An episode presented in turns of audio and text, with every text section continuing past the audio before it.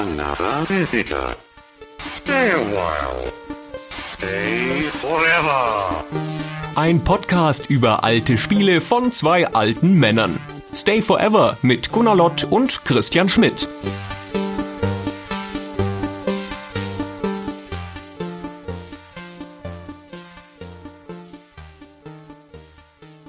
Hallo und herzlich willkommen zu einer ganz besonderen Folge Stay Forever. Mein Name ist Fabian Käufer und Sie kennen mich vielleicht aus mittlerweile 30 Folgen Super Stay Forever, dem Konsolenableger dieses Podcasts. Oder aus diversen Quiz-Episoden, in denen ich am Ende stets höchst unglücklich meinen heutigen Gesprächspartnern unterliege. Also einem von ihnen, aber der andere spielt beim Quiz zumindest auch irgendwie mit. Und es ist natürlich klar, welche Gesprächspartner ich meine. Es sind meine wunderbaren Stay Forever Kollegen und die beiden Gründer dieses Podcasts, Gunnar Lott und Christian Schmidt. Hallo, ihr beiden. Hallo. Hallo, Fabian. Ich bereue das gerade schon wieder, dass wir dich gebeten haben, diese Folge zu moderieren. Nein, das müsst ihr nicht. Bisschen Humor muss natürlich auch sein, aber es ist ein sehr freudiger Anlass, aus dem wir uns heute hier zusammengefunden haben. Wir feiern den Release der 100. Folge Stay Forever. Und ich würde sagen, bevor wir hier so richtig in Nostalgie schwelgen, blicken wir doch einmal kurz darauf, mit welcher unglaublichen Content-Woche wir diesen Umstand feiern werden. Will einer von euch beiden vielleicht mal einen Überblick hier geben, was in den nächsten Tagen alles veröffentlicht wird? Ja, soll ich? Willst du? Wir können uns ja abwechseln, Gunnar. Fang mal an. Also wir fangen an mit der heutigen Folge. Dies ja schon mal was Besonderes, wo alle drei Podcaster zu Wort kommen und wir ein bisschen auch in die Vergangenheit gehen. Und morgen machen wir weiter mit der offiziellen Folge 100. Aber ehe wir zum Thema der 100. Folge kommen, eine kurze Erklärung, warum das Thema nicht ein anderes ist. Weil viele von euch werden erwartet haben, dass wir in Folge 100 das Thema Gothic behandeln. Und Gothic ist ja so ein bisschen so ein Running Gag, ja. Wir reden ja schon lange darüber, dass wir eine Gothic-Folge machen wollen. Und interessanterweise haben wir das vorgehabt. Das war unser Plan für die Folge 100. Seit etwa Folge 80 reicht unser Plan, Vorlauf bis Folge 100 und dann stand immer Folge 100 ist Gothic. Und als wir ernsthaft angefangen haben, uns mit Gothic zu beschäftigen, vor zwei, drei Monaten, da habe ich mich um ein Interview bemüht mit Leuten von den Piranha Bytes, weil wir finden, dass zu einer hundertsten Folge und vor allen Dingen zu einer Gothic-Folge, wo man als deutsches Medium auf einen deutschen Entwickler einen besonders guten Zugriff hat, dass man da Primärquellen nutzen sollte, dass man da Leute aus dem Team einbinden sollte, auch vielleicht nicht nur eine Perspektive, sondern mehrere Perspektiven, vielleicht den Publisher noch. Und bei der Interviewanfrage an Piranha Bytes haben wir einen abschlägigen Bescheid bekommen. Die wollten zum jetzigen Zeitpunkt kein Interview geben. Das ist nicht ausgeschlossen, dass sie das bei Gelegenheit noch tun. Das war auch nicht unfreundlich oder doof von denen. Das war einfach, nee, tut uns leid. Momentan sind wir sehr beschäftigt mit anderen Dingen. Jetzt passt es uns nicht. Und das ist ein bisschen doof, weil uns hätte es gerade jetzt voll super gepasst, ja. weil unsere hundertste Folge kam. Und damit war das für uns nach unserem momentanen Anspruch daran, wie wir so eine Folge machen wollen, insbesondere eine Gothic-Folge von so einem Spiel, das auch für die deutsche Spieleszene so wichtig ist, dann haben wir gedacht, das können wir nicht machen. Nicht nur durch Spielen und mit Webquellen recherchieren, ohne die Leute, die es wirklich gemacht haben und die Original was dazu sagen können, machen wir das nicht. Dann verschieben wir es einfach irgendwann, wenn wir dieses Interview kriegen und dann machen wir es richtig fett. Und das ist jetzt auch der Plan. Wir haben dann ein anderes Thema gewählt, dazu kommen wir gleich noch. Und Gothic ist verschoben, aber nicht aufgehoben. Morgen machen wir weiter mit der offiziellen Folge 100 und die darf jetzt ich auch ansagen, weil ich mir diese Folge gewünscht habe. Seit 100 Folgen warte ich darauf, dass wir in diesem Podcast mein persönliches All-Time-Ever Lieblingsspiel besprechen. Und das haben wir jetzt getan. Ab morgen geht die Folge online. Wir sprechen über Dark Omen. Ja, wir sprechen, sagt Gunnar. Eigentlich ist es eher er spricht. in einer epischen Länge über Dark Omen. Nein, stimmt überhaupt nicht. Wir haben uns wirklich große Mühe gegeben, um das Warhammer-Spiel Dark Omen inklusive seines Vorgängers Shadow of the Horned Red, die im Doppelpack behandelt werden, von uns gebührend zu würdigen. Und das ist eine sehr, sehr schöne, eine der Zahl 100 würdige Folge geworden. Wir hoffen natürlich, dass sie euch auch gefällt. Jetzt musst du eigentlich auch sagen, Christian, was am Mittwoch dann kommt. Also, jetzt darf ich ja gleich weitermachen, genau. Dann am Mittwoch kommt für alle in dieser Feierwoche eine Follow-up-Folge zu der 100. Und zwar ist Dark Omen ja bekanntlich ein Warhammer-Spiel. Ich sagte es auch gerade schon. Und Warhammer ist eine Spielwelt, die erstens sehr, sehr umfangreich ist und zweitens ja auch eine langanhaltende Tradition hat. Vor allen Dingen eine, an der Gunnar auch teilgenommen hat als aktiver Warhammer-Spieler über eine lange Zeit. Das heißt, der kennt dieses Universum auch in- und auswendig und hatte das Bedürfnis, darüber zu sprechen. Über Warhammer, die Welt, das Universum, die Geschichte.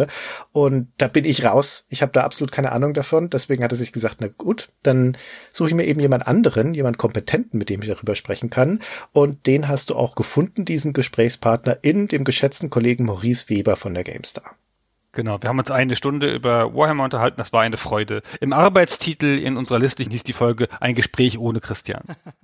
Auch da hast du 100 Folgen lang drauf gewartet. Endlich, genau. Am Donnerstag machen wir weiter mit einem Interview. Wir sind immer noch im Warhammer und Dark Omen Thema. Wir haben ein Interview geführt mit Richard Leinfellner, der Producer von Shadow of the Horned Red und der Projektleiter anfangs von Dark Omen. Und das Interview veröffentlichen wir zur Gänze. Auszüge davon sind schon in der Dark Omen Folge.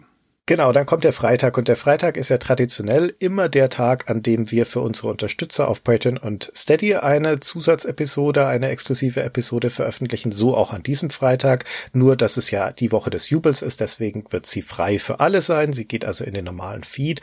Und das ist eines unserer beliebtesten Formate, das regelmäßig dort erscheint für unsere Unterstützer, nämlich das Format ohne Namen.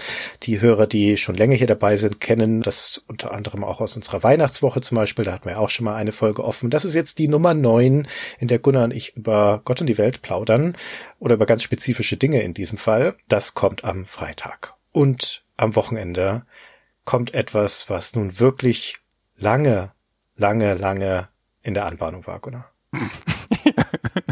Vor vielen Jahren haben wir mal versprochen, dass wir die zweite Reihe fortsetzen. Es weiß ja schon kein Mensch mehr, was das ist. Die zweite Reihe ist ein Format, das sich Christian ausgedacht hat. 2012 hat er mal zwei Folgen zur zweiten Reihe gemacht, als er zu viel Zeit hatte und noch kein Kind und so. Und das ist ein essayistisches Format über Spiele, die aus der zweiten Reihe sind. Also Spiele, die man lieb hat, aber die nicht so große Blockbuster sind und eigentlich keine Chance haben auf eine Würdigung durch eine eigene Stay Forever Folge. Da hat Christian sich mit Sherlock Holmes und The Case of the Serrated Scalpel beschäftigt und der World of Ultima Serie mit den beiden Spielen. Und danach war eine ganze Zeit lang Ruhe. Christian hat dann nie wieder eine gemacht und ich habe mich auch nicht befleißigt gesehen, sowas Aufwendiges und Komplexes anzufassen. Und dann haben wir irgendwann leichtsinnig versprochen den Unterstützern auf Patreon, dass wir die Reihe wiederbeleben. Und dann habe ich gesagt, ach komm Christian, ich mach das.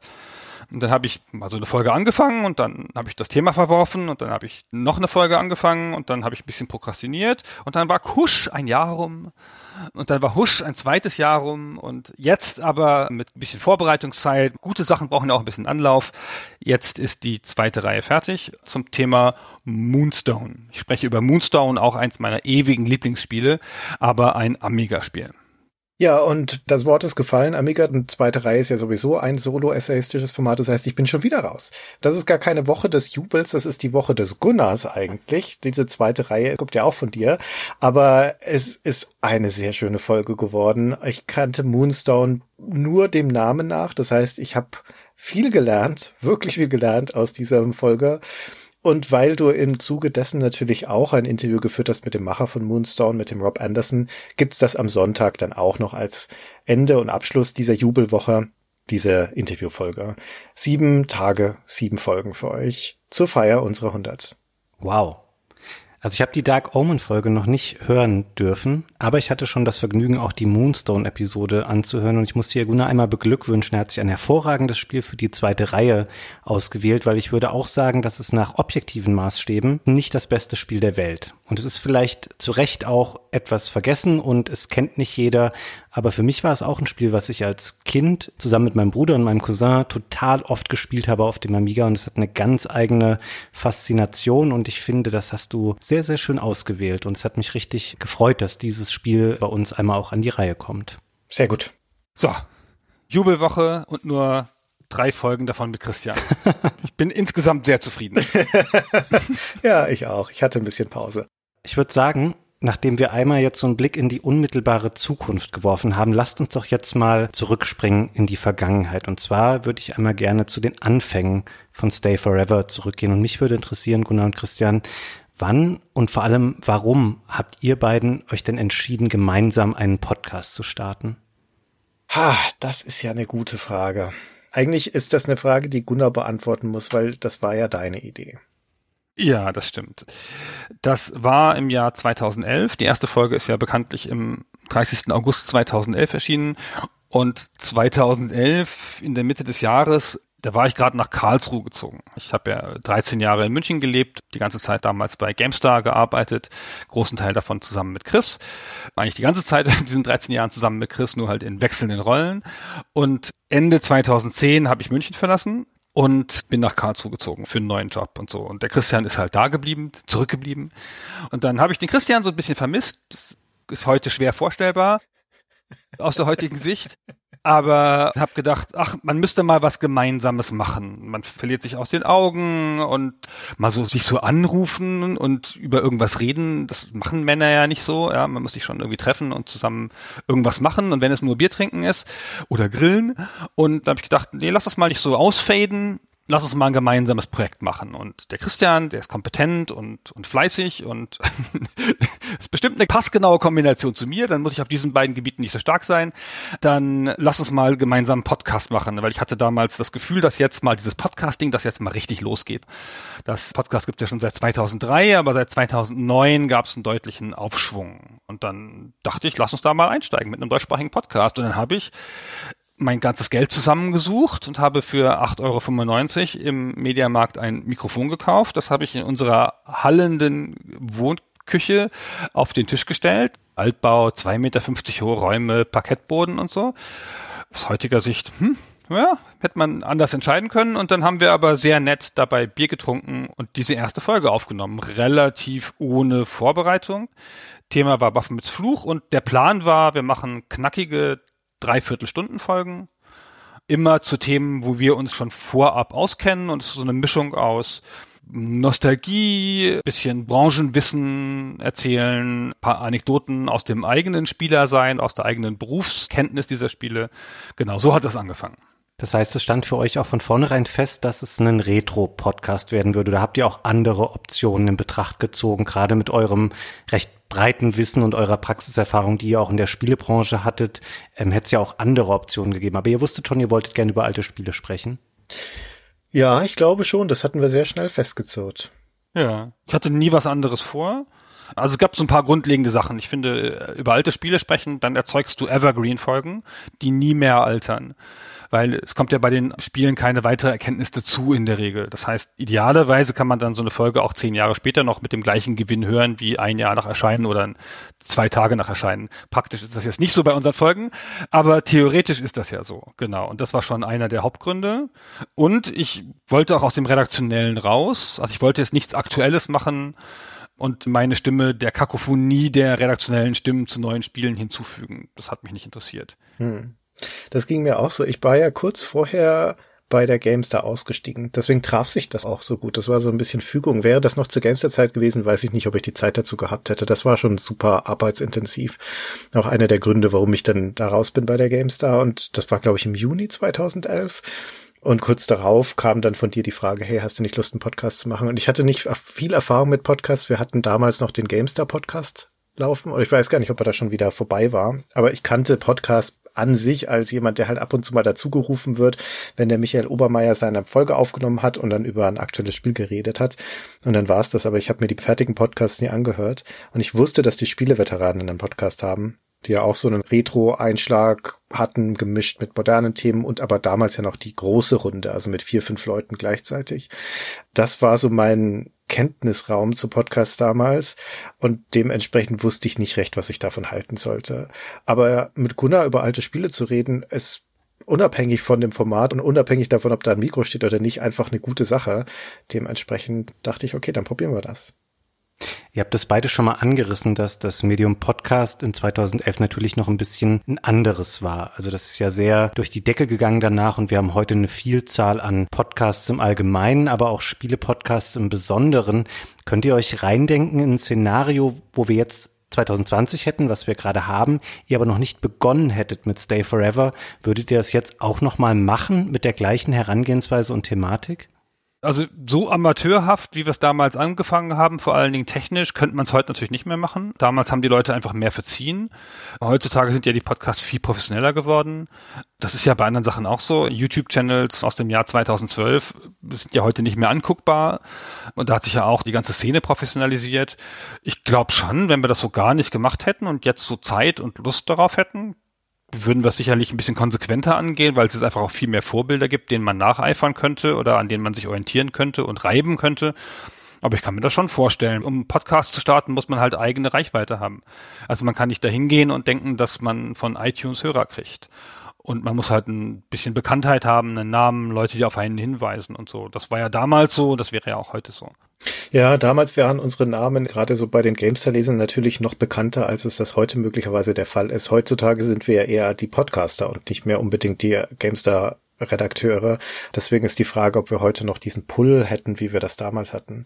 Aber es ist ein interessantes Was wäre wenn Gedankenspiel, weil dadurch, dass wir relativ früh diese Retro-Nische besetzt haben im Podcast, ist Stay Forever natürlich auch so ein Blob, der diese Nische so ausfüllt.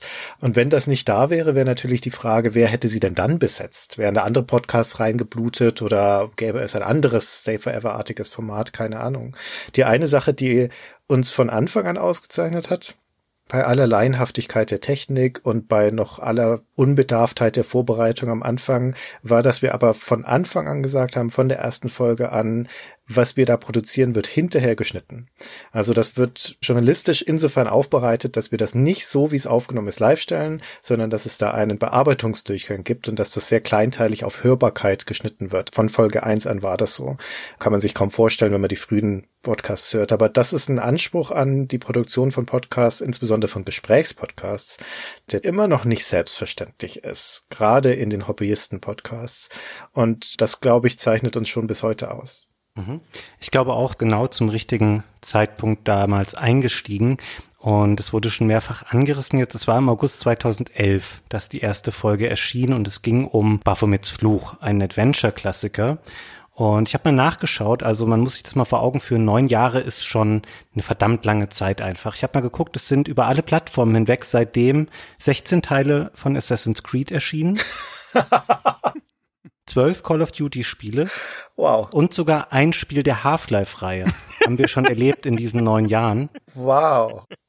Wer hätte das gedacht? Damit konnte keiner rechnen. Ich habe mir die Folge nochmal im Detail zu Gemüte geführt vor der heutigen Aufnahme. Meine Einstiegsfrage, die hat Gunnar schon vorweggenommen. Das ärgert mich ein bisschen, weil ich wollte auf jeden Fall fragen, was zur Hölle ihr damals an Technik zum Aufnehmen benutzt habt. Ob das Mikrofone waren oder irgendwas anderes. Ihr habt euch beide um dieses 8,95 Euro Mikrofon wahrscheinlich rumgesetzt. Ja. Genau. Das war so ein windiges Plastikdingens, das in so eine Handfläche passt und auf einem wackeligen Dreibein auf dem Tisch stand in diesem riesigen hallenden Raum. Und wir haben uns davor gesetzt und unser Bierchen getrunken und versucht in die grobe Richtung von diesem Gerät zu sprechen. Und genauso klingt die Folge auch. Ja, zumal kommt noch hinzu, Christian, du klingst irgendwie, als wärst du erkältet gewesen oder so. Ich kann das nicht genau äh, pinpointen, was es ist, aber du klingst ein bisschen anders in der Folge. Ehrlich? Also ich kann mich nicht erinnern, ob ich da erkältet war. Hm, keine Ahnung. Auf jeden Fall, wir haben hier eine gut 42 Minuten lange Folge vor uns. Das ist nach heutigen Maßstäben eine ziemlich kurze Stay Forever Episode. Und ich habe mal geguckt, so nach etwa 16 Minuten geht's dann auch mal um das Spiel an sich von diesen 42 Minuten. Und das Kuriose ist, in den knapp 30 Minuten, die dann da noch verbleiben, sprecht ihr nicht nur über Teil 1, sondern ihr sprecht auch über die Nachfolger, also über die ganze Baphomets Fluchreihe. Und ihr macht auch ganz viele schöne Exkurse. Ihr sprecht darüber, dass Videospielmagazine dazu neigen, dass sie Spielen aus dem eigenen Land bessere Wertungen geben. Gunnar spricht über furzende Schweine in Beyond Good and Evil. Und du, Christian, berichtest darüber, wie eklig du Shepherd's Pie findest. Hm. Bist du damit mittlerweile warm geworden oder findest du es immer noch eklig? Ich habe seitdem nicht mehr probiert, muss ich gestehen. Meinst du, ich sollte es nochmal tun? Ich weiß es nicht. Also mein Fall wäre es auch nicht. Ich will aber jetzt auch nicht klingen, als würde ich hier nur über die Folge meckern, weil man kann grundsätzlich sagen, dass Vorbereitung und gründliche Recherche auch damals schon sehr groß geschrieben wurden. Zum Beispiel in der Frage, was denn eigentlich das erste Spiel des Studios Revolution Software war. Und wir können uns da jetzt nochmal anhören, was ihr zu dieser Frage gesagt habt. Und es kam aus England, sensationell. Richtig, ja. Das nicht unbedingt die Adventure-Hochburg ist. Und noch dazu von einem Studio, das zeitlebens nichts anderes als Adventures gemacht hat. Und das erste war nochmal das berühmte Lure of the Temptress. War das erste. Oh, tatsächlich, das war noch vorher. Stimmt, ich hätte jetzt ein anderes Spiel gesagt, aber wahrscheinlich hätte ich auch das nicht Das gesagt. sagt, das sagt ein berühmtes. Nein, ich habe hab vergessen, wie es heißt. Es Beneath the heißt genau.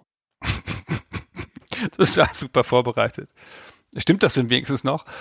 Oder ist noch ein früheres Spiel entdeckt worden? Also ich habe es nicht überprüft, aber ich war mir sicher, dass zumindest Christian dann die richtige Antwort auf diese Frage gegeben hat. Ja, ja, genau. Ich würde da immer noch dazu stehen, dass es Lure of the Temptress war. Weißt du, wenn ich das so höre und dass ich so beiläufig da sage, dass England ja nicht als Adventure-Hochburg bekannt ist, das ist hochgradiger Schwachsinn. Das ist aber mein Wissensstand von damals. Da haben aber 100 Folgen Stay Forever und diverse Folgen Stay Forever spielt und sowas inzwischen auch zu einem Sinneswandel beigetragen, weil es wurden ganz hervorragende Adventures in England produziert und gerade auch in der Zeit, in der wir das sind, Mitte der 90er. Deswegen habe ich den Einstieg auch noch drin gelassen in dem O-Ton, um euch damit auch nochmal zu konfrontieren. Um mich zu beschämen, damit ich das hier richtig stellen kann, neun Jahre später. Ich will euch ja nicht beschämen damit, aber es ist einfach schön, wenn wir da noch mal reinhören, um vielleicht auch darzulegen, wie hat der Podcast sich im Laufe der Zeit gewandelt. Mir ist auch aufgefallen, in späteren Folgen oder auch in Folgen, in denen ich war, ging es eigentlich nie um Bier. Und in der Folge, in der ersten, thematisiert ihr irritierend häufig das Thema Bier im Allgemeinen und das Bier Tannenzäpfle im Besonderen. Wir können hier noch mal reinhören, wie emotional ihr zum ersten Mal das Thema in der Folge ansprecht. Und wenn man Bier getrunken Und dann haben wir getrunken. Wie Wir wir trinken übrigens getan. ganz viel Tannenzäpfle, Ah, jetzt hast du es doch erwähnt. weil Ich habe wir gesagt, erst den Sponsoring-Vertrag abschließen. Ja, aber das kann man schon mal sagen, weil es einfach ein ganz okayes Bier ist. Und Nein, wir, nein, also, wow, wow, wow. also ganz okayes Pilz ist Ja, in der okay. Definition, wo ja für den Herrn Schmidt Pilz kein richtiges Bier ist, weil der ja aus Franken kommt. Richtig. Das siehst du mal, wir haben die Idee vorweggenommen, mit Gesprächen über Bier einen Podcast zu beginnen. Ah, hätten wir das nur richtig zur Marke ausgebaut, Mensch. Andere Leute haben aus der Idee einen ganzen eigenen Podcast gemacht. Ja, genau. Wir haben alles erfunden, Christian. Alles. Aber war das Tannenzäpfle deswegen so ein Ding, weil du da frisch nach Karlsruhe gezogen warst und das ja da so eines der lokalen Biere ist? Ja, genau. Das war einfach, weil ich das gekauft hatte für diese Gelegenheit. Zur Feier des Tages. Ja, mal richtig aufgefahren, Christian. Hier hast du ein Bier und da ist noch ein Lolli. Ja, es gab auch noch ein paar Salzbrezeln von letzter Woche. Ja, genau. Und das stand halt auf dem Tisch. Und das war irgendwie so Teil dieses Setups. Ich fand das sehr charmant eigentlich, weil das schon rübergebracht hat, dass ihr wirklich zusammen sitzt und euch so austauscht und dabei Bierchen trinkt. Konnte das ganz gut nachempfinden, muss ich sagen. Das ist jetzt, wo ich das so nochmal höre und wo du das so sagst, eigentlich die klassische Labercast-Konstellation. Zwei Typen sitzen am Tisch, trinken Bier und erzählen, ohne groß vorbereitet zu sein, worauf sie gerade Lust haben, schweifen ab. Und so war der Podcast am Anfang aber auch, ne? Also der war schon thematisch fokussiert und wir hatten vergleichsweise kurz gehalten und wie gesagt, der wurde geschnitten, sodass die schlimmsten Sachen dabei raus sind. Aber das ist, glaube ich, der größte Wandel, den Stay Forever da hingelegt hat im Laufe der Zeit, dass wir immer weiter weggekommen sind von dem Abschweifenden und von dem Anekdotischen und immer stringenter zu einer Erzählung von dem Spiel und vor allem auch von der historischen Einordnung des Spiels. Ja, mit viel mehr Recherche und viel mehr Anspruch auch daran, Erkenntnisse hinzuzufügen der Welt und nicht nur im eigenen Hirn zu graben und ein paar Sachen hervorzuziehen. Es war aber also eine der Grundkonstellationen, die wir uns überlegt hatten. Wir kannten ja andere Podcasts, zumindest ein paar. Und bei aller Liebe für den Spieleveteranen-Podcast, das waren uns zu viele Leute. Und ich fand alle Laber-Podcasts mit so drei, vier Leuten schwer zu hören. Ich habe dann auch immer, wenn ich die Leute nicht gerade gut kannte, schon wieder vergessen, wer wessen Stimme ist. Und wir haben gesagt, ein Thema, nicht durch so einen Katalog von Themen gehen, einen grundlegenden roten Faden und nur zwei Leute, keine Gäste, nichts anderes. Und dann haben wir tatsächlich relativ früh so eine gesunde Gesprächschemie entwickelt, fallen uns selten ins Wort und machen immer ganz gute Pausen und geben dem anderen Raum zum Sprechen. Das gelang auch nicht allen Leuten, die das einfach so anfangen. Das passte einfach ganz gut. Und dann hat sich das natürlich auch als Konstellation auch gut ergeben, dass der Christian Lust hatte, diese Podcasts zu schneiden, wo ich ums Verrecken keine Lust zu hatte. Und ich aber Lust hatte, mich um das drumherum zu kümmern, die Webseite zu bauen, die iTunes-Sachen zu regeln, den Podcast in die Welt zu bringen, Promo zu machen und so. Das ist jetzt nicht so Christians und da hatten wir so relativ schnell unsere Spezialitäten. Ich habe auch keine Lust, Podcasts zu schneiden. Ich habe nur noch weniger Lust, die so veröffentlicht zu sehen, wie sie aufgenommen wurden. Das ist da die Motivation.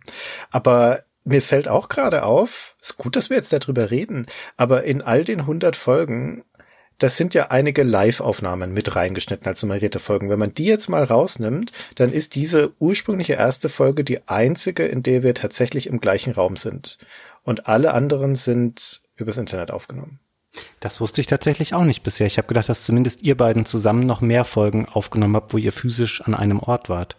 Bei einigen von den Zwischenfolgen ist es der Fall, gerade bei den Heftkritiken, da sitzen wir häufig zusammen und blättern wirklich das Heft durch, das vor uns liegt.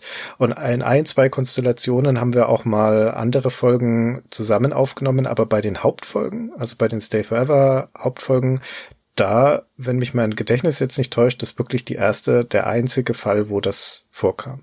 Wir haben nicht Matt TV zusammen aufgenommen in Hamburg? Hm. Doch, das könnte sein. Vielleicht hast du recht. Vielleicht war das doch noch einmal der Fall. Könnte sein, dass es eine zweite gibt. Könnte ich jetzt die Hand nicht dafür ins Feuer legen. Dann wären es trotzdem immer noch sehr wenige Folgen. Zwei, um genau zu sein, in denen wir wirklich zusammensitzen. Und ich finde das eigentlich die angenehmere Gesprächskonstellation, wenn man zusammensitzt, wenn man den anderen sieht, auch auf dessen Mimik und Gestik reagieren kann. Es natürlich schwieriger ist, wenn man das übers Internet macht. Aber der Stay Forever ist schon ein Remote-Podcast. Hm.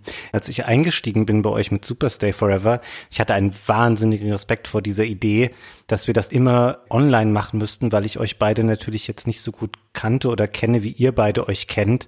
Und es ist auf jeden Fall eine Herausforderung, sowas zu machen mit jemandem, wo man nicht genau weiß, was ist da für eine Dynamik in dem Gespräch drin und so. Hab aber schnell gemerkt, dass sich das echt ganz gut eingegroovt hat dann zwischen uns dreien in den Gesprächen. Ja, finde ich auch. Ich fand am Anfang hat es ein bisschen gehakt, aber das ist ja ganz normal, wenn man mit neuen Leuten spricht, weil dann weiß man nicht, füllt derjenige die Lücke oder nicht. Aber ich finde, man merkt da jetzt keinen Unterschied mehr. Nur, dass du mir einen Tick weniger widersprichst. Na, auch nicht mehr so. ah, das war auch mal besser. Alles war mal besser. Das tut mir jetzt leid, Gunnar, aber jetzt muss ich natürlich als kleine Retourkutsche dir auch noch einen reindrücken zum Thema Folge 1, bevor wir die dann hinter uns lassen. Ich musste nämlich später nochmal schmunzeln an einer Stelle, wo du die Frage, was denn das schlechteste Baphomets Fluchspiel ist, in ihrer Schwierigkeit sehr unterschiedlich bewertest und das in sehr kurzer Zeit. Auch das hören wir uns hier jetzt noch einmal an.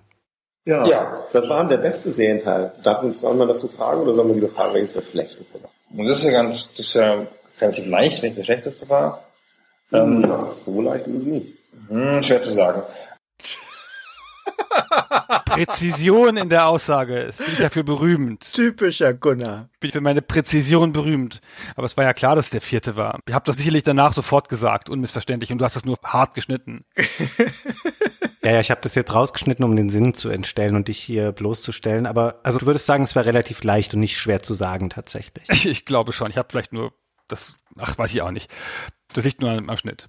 Ihr habt ja diese Folge tatsächlich irgendwann nochmal neu aufgenommen. Vielleicht könnt ihr hier auch noch mal kurz einschieben, damit ich jetzt nicht einfach darüber hinweggehe. Was war noch mal eure Motivation, diese Folge noch mal neu aufzunehmen? Weil das ja schon eine gravierende Entscheidung tatsächlich auch ist, sowas ein zweites Mal zu machen.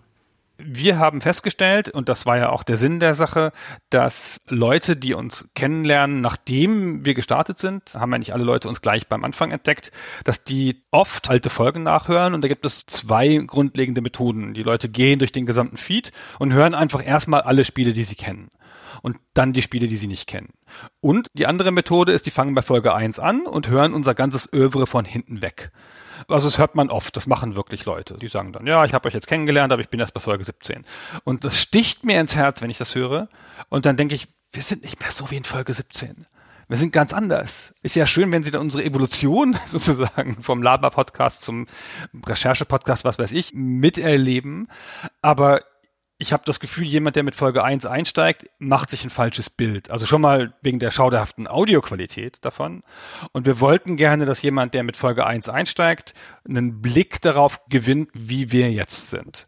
Das war um die Folge 83, 85 rum etwa, als wir uns dazu entschlossen haben und haben dann diese erste Folge neu aufgenommen und die auch im Feed an die erste Stelle gestellt. Also mit dem Verweis Remake und danach kommt die andere mit dem Verweis Classic und dann geht's so weiter. Aber man hat, wenn man jetzt einsteigt und das so macht, wie wir uns das wünschen und mit der Remake-Folge anfängt, dann hat man ein klares Bild dafür, wie der Podcast aktuell ist. Das wird auch gesagt im Podcast. Und dann kann er sich halt die anderen meinetwegen anhören. Da spielt vielleicht auch noch mit rein, wir haben ja mittlerweile einen anderen Anspruch an die Recherche und an die Behandlung von den Themen. Und wir haben gerade am Anfang in den ersten Folgen unseres Podcasts einige Hammerklassiker abgehandelt. Also auch die Baphomets Fluchreihe ist unter den Adventures ja eine der Hochkaräter. Und wir hatten dann zunehmend das Gefühl, dass wir dem Spiel nicht gerecht geworden sind mit der Besprechung damals. Und es ist aber ja irgendwie abgehakt. In unserem Katalog ist es ja drin. Mit welchem Recht können wir es jetzt nochmal rausziehen? Deswegen war es auch super interessant, fand ich, ein Spiel, das wir eigentlich schon mal durchgenommen hatten, nochmal neu zu besprechen mit den Methoden und dem Wissen und dem Vorgehen, wie wir das heutzutage machen. Wenn man das nebeneinander legt, die beiden Folgen, dann ist das, glaube ich, sehr augenfällig. Zum Beispiel, um das ganz Triviales zu nehmen, Soundeinspieler gab es in der ersten Folge noch nicht. Haben wir noch überhaupt nicht dran gedacht. Wann hattest du das erste Mal die Idee, Gunnar? War das schon in Folge zwei oder drei? Sowas kommt ja meistens von dir. Ne? Irgendwann sagtest du dann, Mensch, wir könnten da doch auch mal Einspieler reinnehmen. In Folge drei hatten wir auf jeden Fall Einspieler, das war die Vampire-Folge und ich glaube in der Deus Ex-Folge, in der zweiten hatten wir schon Musik. Weil da das großartige Deus Ex-Theme vorkommt, das ich so liebe, das habe ich dir bestimmt aufgedrängt, dass wir das da reintun. Das kann gut sein. Hm. Ich finde eure Begründung beide nachvollziehbar, warum ihr das gemacht habt. Ich habe mich dann im Vorfeld dieses Podcasts gefragt, gab es denn später vielleicht auch andere Folgen, wo ihr jetzt sagen würdet, hm, die war vielleicht nicht so gut, wie sie hätte sein können oder wir haben wesentliche Aspekte außen vor gelassen und die würden wir eigentlich auch gerne nochmal wiederholen? Ich möchte darauf antworten. Ich kann es ja jetzt sagen, wir hören mit Folge 100 auf und machen nur noch Remakes. äh, jetzt ist die Katze aus dem Sack. Und es geht los mit Baphomets Fluch. ja, genau. Eine Shortlist von 25 Folgen, die dringend geremaked werden müssen und eine mit 25 Folgen, die danach geremaked werden müssen. Ja, ich würde gerne einige Folgen wiederholen. Die früheren Folgen sind alle aus heutiger Sicht ein bisschen dünn, aber mir liegen besonders zwei Folgen, in denen ich mir nicht mehr gefalle. Schwer auf der Seele und das ist die Folge zu Master of Magic, hm. wo ich, wie ich fand, nicht vorbereitet war und dem Spiel auch nicht gerecht geworden bin und die Folge zur Nordland-Trilogie. Das hat zwei Gründe, warum die geremaked werden muss. Einmal, weil ich das Spiel nicht nochmal gespielt hatte für den Podcast und man das auch deutlich hört.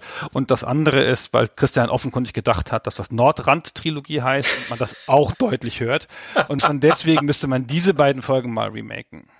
Ach, das ist interessant. Ich bin mit der Nordrand-Trilogie, Nordland-Trilogie sehr zufrieden mit der Folge. Da würde ich jetzt überhaupt keinen Bedarf sehen, die zu remaken. Aber bei Master of Magic bin ich voll bei dir. Ich höre unsere alten Folgen normalerweise nicht mehr. Und es gibt aus dem ganzen Katalog der 100 Folgen nur eine Handvoll, die ich aus dem einen oder anderen Grund nochmal gehört habe. Manchmal, um nochmal was nachzuhören in Vorbereitung von einer Folge und so weiter. Und die Master of Magic Folge habe ich aber tatsächlich nochmal gehört. Später, Jahre später, nachdem wir sie aufgenommen haben und hatte Schmerzenswindungen dabei und dachte, das kann doch nicht sein, dass wir dieses hervorragende Spiel so unzureichend behandeln. Also auf der Liste der Dinge, die wir nochmal neu aufnehmen müssten, wäre die bei mir auch sehr, sehr hoch. Ich hätte aber eine, die noch höher steht. Und zwar haben wir relativ am Anfang des Podcasts in den 10er Folgen, 20er Folgen zwei Stück gehabt, wo wir so Versus-Formate hatten. Das war Civilization versus Alpha Centauri und Wing Commander versus X-Wing. Und es war an sich eine gute Idee. Ich glaube, in der Gesprächskonstellation auch ganz nett, weil jeder von uns da seinen Favoriten hat und wir uns da auch ein bisschen gekabbelt haben. Das ist alles in Ordnung. Aber das Problem Problem dabei ist, dass in der Zeit, die wir dafür hatten und in der Vorbereitung, dass jeweils einer von uns sich auf eine Serie vorbereitet hatte und der andere die andere entweder gar nicht so richtig kannte oder halt nicht so richtig tief eingestiegen ist, hat mich das Gefühl, dass wir da ganz großen Spieleserien auch nicht so richtig gerecht geworden sind. Und natürlich vor allen Dingen eine meiner All-Time-Favorites, nämlich der Civilization-Serie, die eigentlich eine viel massivere Würdigung bräuchte. Heutzutage gehen wir ja viel tiefer in die Entstehungsgeschichte und in die Herleitung, wie das Spiel entstanden ist, was wir damals nur angerissen haben. Also das tut mir wirklich ein bisschen weh, dass Civilization für uns eigentlich durch ist, weil, wie gesagt, es gab ja eine Folge dazu, aber adäquat behandelt haben wir es nicht.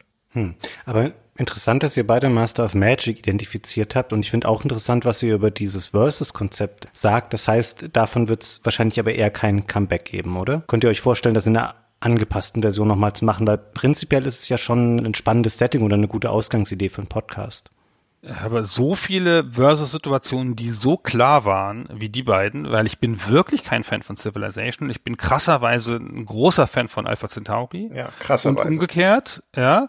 Und ich bin wirklich kein Fan von Wing Commander und ein totaler Fan von TIE Fighter. Und jeweils bei Christian umgekehrt, also falsch.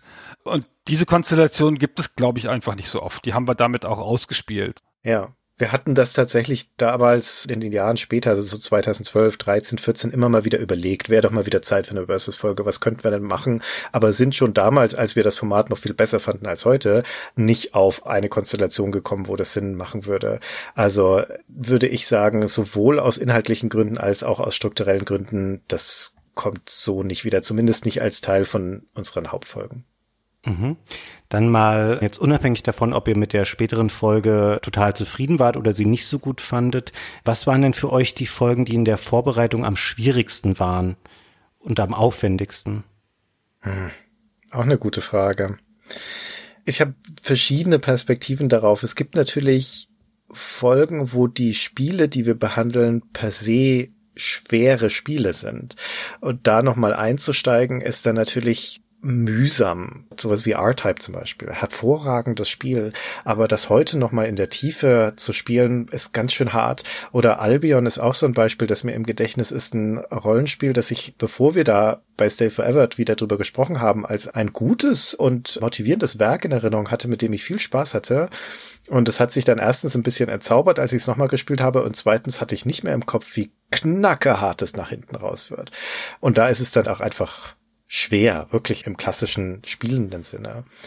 Aber schwer im Sinn von reinkommen ins Thema, das habe ich nicht überraschenderweise vermutlich bei den Themen am ersten, die Gunnar sehr schätzt und die Gunnar in den Podcast einbringt und mit denen ich keine persönliche Erfahrung habe. Und da würde ich jetzt an erster Stelle mal MacWarrior nehmen, MacWarrior 2 insbesondere, die Folge 78 war das. Und das ist erstens ja eine Simulation, das ist nicht so mein Top-Genre, dann auch noch mit diesen komischen zweibeinigen riesenmechanischen Dingern, völlig albern und dann auch noch in diesem durchmilitarisierten MacWarrior-Szenario. Also da kommt schon echt eine Menge zusammen, wo ich kräftig durchatmen muss. Aber es ist selbst dann bei solchen Sachen Sachen. Ich meine, die historische Relevanz von den Dingen ist unbestritten und diese Spiele sind ja faszinierend. Dann ist es halt eine Lernübung sozusagen, aber richtig Spaß hatte ich dabei nicht. Was würdest du sagen, Gunnar? Ich habe so was ähnliches mit Ultima Underworld. Was? Das war nicht meine Folge. Oh. Aber es war eine sehr schöne Folge, um das einmal reinzuwerfen. Die habe ich richtig gerne gehört. Dankeschön. Interessant, dass du jetzt sagst, du fandst das schwierig. Das ist nett. Ich fand das schwierig, da reinzukommen. Ich fand das schwierig, mich da in die Recherche reinzufuchsen. Weil du von Ultima keine Ahnung hast. Ja, ich interessiere mich halt auch nicht für Ultima. Das, mei. Ultima war für mich als Serie irgendwie durch mit Teil 2. Kam ja auch nicht Und danach ist nie mehr so viel gekommen, genau. Und das Underworld habe ich damals gespielt mit einigermaßen beeindrucktem Gefühl, aber nie so intensiv, wie Christian das getan hat. Und ich fand, das hatte gleich von Anfang an so eine asymmetrische Neigung, so wie du das ja bei MacWarrior auch hast. Und ich habe da auch echt keinen Spaß mehr gehabt, die nochmal zu spielen, die beiden Teile. Das war mir mühsam. Muss ich mich sehr, sehr durchzwingen. Das kann ich wirklich verstehen. Wenn du vertraut bist mit dem Spiel, wenn du es von damals kennst, ist das eine ganz andere Geschichte. Und ich hatte ja MacWarrior dann zum Beispiel zum ersten Mal gespielt. Und das Ganze, was du schon viel früher gelernt hattest und das Hintergrundwissen, das du über das Universum mitbringst, das fehlt mir dann alles. Das heißt, das muss ich mir erarbeiten. Aber nichtsdestotrotz ist das in solchen Konstellationen, wie wir es jetzt in der hundertsten Folge ja wieder haben, dann doch im Endeffekt sehr spannend, weil ich mir dann von dir erklären lassen kann, was die Faszination von diesen Spielen ist und dann wirklich was dabei lerne. Du hörst ja nicht zu, das wissen wir ja alle. Es geht ja kaum. ist ja ein Redefluss. Okay, nachdem wir uns jetzt auf eure Negativerfahrungen fokussiert haben, müssen wir natürlich auch die Frage hier beantworten, was sind denn eure Lieblingsfolgen? Hm, also Ultima Underworld steht auf meiner Liste tatsächlich. Vielleicht hat das was mit meiner Vorliebe für Ultima zu tun. Ich fand das aber grundsätzlich eine gelungene Folge. Also wirft mich jetzt ein bisschen aus dem Konzept, dass du da Schmerzen hast, wenn du daran zurückdenkst. Ich fand, dass das eine Folge ist, wo wir von der Herleitung des Spiels über die Beschreibung der technischen Leistung, der inhaltlichen Leistung, der Atmosphäre so ein ganz rundes Paket gestrickt haben. Wenn man die Folge gehört hat, habe ich das Gefühl, dann weiß man wirklich was über dieses Spiel. Aber die Folge, wo ich denke, wow, da lief wirklich alles sehr, sehr gut zusammen, ist die Folge zu Kaiser. Vor allem auch wegen der Entstehungsgeschichte, weil das ist ja dieses C64 Wirtschaftssimulationsspiel und wir hatten uns das rausgesucht und dann haben wir, ja, was wir halt immer machen, nochmal reingespielt, recherchiert und so weiter und die Fakten zusammengetragen. Und dann war der Aufnahmetermin gekommen. Und einen Tag vorher oder sowas, wo Gunnar und ich dann uns mal kurz abgesprochen haben und beide so das Gefühl hatten, da fehlt was. Es geht nicht so richtig zusammen. Und du hattest vorher, glaube ich, schon mit dem Markus Mergert Kontakt aufgenommen, mit dem Macher von Kaiser, über den Christian Schiffer, einen lieben Kollegen, der den Kontakt hergestellt hat. Vielen Dank dafür nochmal. Das Interview war aber noch nicht zustande gekommen. Und dann sagtest du, komm, ich probiere das nochmal. Lass uns die Aufnahme verschieben. Wir schauen mal, ob wir das noch hinkriegen. Und dann hat das funktioniert. Und dieses Interview war der Wendepunkt für diese Story, weil all das, was der Markus Merkert erzählt hat, das hat ein völlig neues Bild auf die Interpretation von dem Spiel geworfen, auf die Entstehungsgeschichte. In meinen Notizen waren gigantische Lücken zu dieser ganzen Geschichte. Und ich hatte also das Gefühl, erstens, dass das rund wurde durch dieses Interview und zweitens, dass wir da aber auch wirklich in solchen Momenten Wissen schaffen, dass wir was beitragen zum Verständnis von der Geschichte in diesem Fall Fall von einem deutschen Spieleklassiker. Und sowas passiert ab und zu. Na, das ist ja etwas, worüber wir uns auch sehr freuen, immer wenn wir irgendwie Fragen beantworten können, für die wir sonst keine Antwort finden in unserer Recherche. Und bei Kaiser war das so. Deswegen ist das eine Folge, auf die ich einigermaßen stolz bin. Ich habe lange Zeit gesagt, Sorg war meine Lieblingsfolge von den frühen. Ich bin aber auch ein ganz großer Text-Adventure und Sorg-Fan und habe mich in dem Thema sehr zu Hause gefühlt, als wir darüber geredet haben. Ich habe sie jetzt lange nicht mehr gehört. Weiß nicht, ob ich das jetzt heute noch so sagen würde, aber so von den bisschen aktuelleren Folgen, ich glaube, ich fand die Folge zu Master of Orion ganz gut. Da hatte ich enormen Spaß, viel mehr Spaß, als ich gedacht habe an der Recherche und am Wiederspielen von den beiden Teilen. Ich hatte vielleicht viel Zeit, das ist auch nicht immer der Fall, konnte wirklich beide Spiele total intensiv nochmal spielen und hatte dann beim Wiederspielen noch Erkenntnisse so wie, ach guck an, der erste Teil ist ja besser als der zweite, das habe ich ganz anders in Erinnerung. Hm. Ich mag auch Folgen tatsächlich, wo ich meine Meinung revidiere über die Recherche und über das Gespräch ins Positive. Es kommt ja häufig genug vor, dass man einen alten Klassiker nochmal spielt, den man nostalgisch verklärt hat und dann feststellt, oh, puh, also naja, so ganz so doll war er doch nicht. Albion hatte ich schon erwähnt, System Shock 2 war auch so ein Entzauberungsmoment, das tut mir in der Seele weh. Aber es geht auch andersrum. Zum Beispiel Mist, das ich immer noch abgespeichert hatte damals als schäbiges Renderdingens mit ein paar Logikpuzzeln, hat sich dann bei näherer näherer Betrachtung in der Recherche und im Spielen als ein viel interessanteres und wertvolleres Spiel herausgestellt, als ich das abgestempelt hatte. Oder ein anderer Fall ist Pizza Connection, auf das ich überhaupt keinen Bock hatte. Das wurde ja ausgewählt von unseren Hörern. Das hatte ich, glaube ich, schon mal erzählt. Und wo ich dann im Spielen und aber vor allem auch im Gespräch mit dir, wir hatten da ja ein richtig lustiges Gespräch darüber, das Spiel zu schätzen gelernt habe. Und verstehe, warum so viele Leute sich gewünscht haben, dass wir darüber sprechen. Petersilienpizza, sage ich nur. Ich hätte an der Stelle jetzt nicht damit gerechnet, dass einer von euch beiden hier Pizza Connection erwähnen würde, aber es wäre tatsächlich, wenn ich das jetzt aus damaliger Hörersicht noch sage, auch eine Folge, wo ich sagen muss, die hat mich sehr gut unterhalten. Und es war kein Spiel, wo ich so einen total klaren Zugang zu hatte. Ich kannte das zwar von früher, aber ich war sehr beeindruckt davon, was ihr diesem Thema in der Folge dann abgerungen habt. So Anfang 2017 ungefähr ist die Folge, glaube ich, rausgekommen. Es war kurz bevor ich dann mit euch die Gespräche dazu angefangen habe, ob wir nicht mal was zu Konsolen machen wollten, weil ich wegen der Pizza Connection Folge nochmal dachte, hui, die machen das schon ganz schön gut mit der Spielebesprechung. Das finde ich ganz interessant, Christian, dass du die Folge hier auch nochmal erwähnst. Und ansonsten aus Hörerperspektive, ihr bewertet das ja vielleicht immer noch mal ein bisschen anders, was eure Lieblingsfolge ist.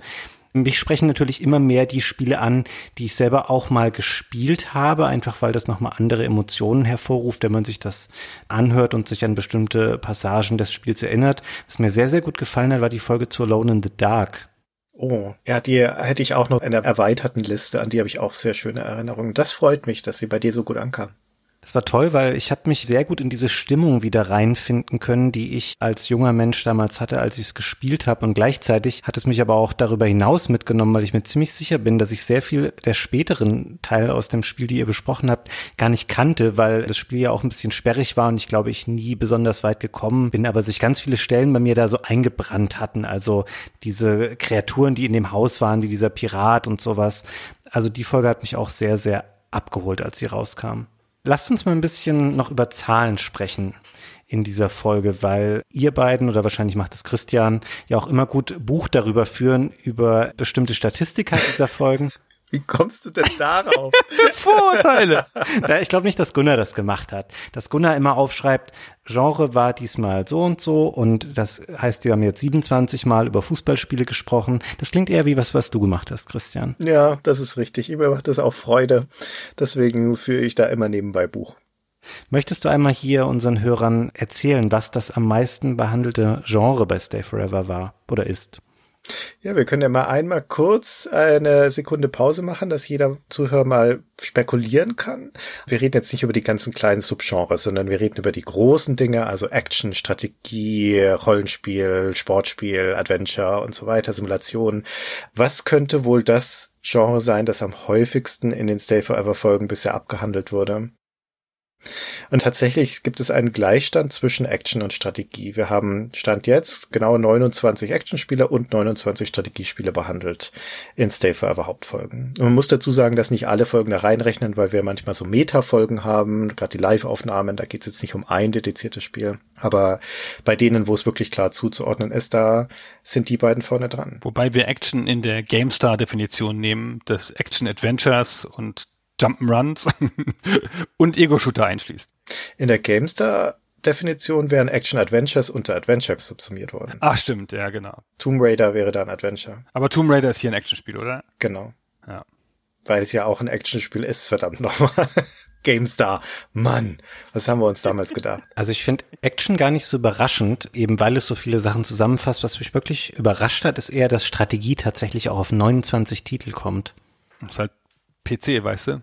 Ja, PC und historisch aber auch einfach ein super relevantes Genre, weil geht ja gerade, was die Rundenstrategie angeht, auch weit, weit zurück. An Platz drei kommen dann die Adventures schon. Und sträflich vernachlässigt haben wir die Rollenspiele, bisher nur zwölf Stück. Wie viele Sportspiele gab's? Zu viele. Sport- und Rennspiele haben wir gerade, wenn man die zusammenfasst, fünf Stück. Und noch keine Simulation. Keine einzige 100 Folgen Stay Forever und wir haben es geschafft, über keine Simulation bisher zu sprechen. In der GameStar-Definition wäre MacWarrior 2 eine Simulation. Das ist wahr. Für mich ist das ein Actionspiel. Quatsch. Ja, für dich alles Actionspiele sind.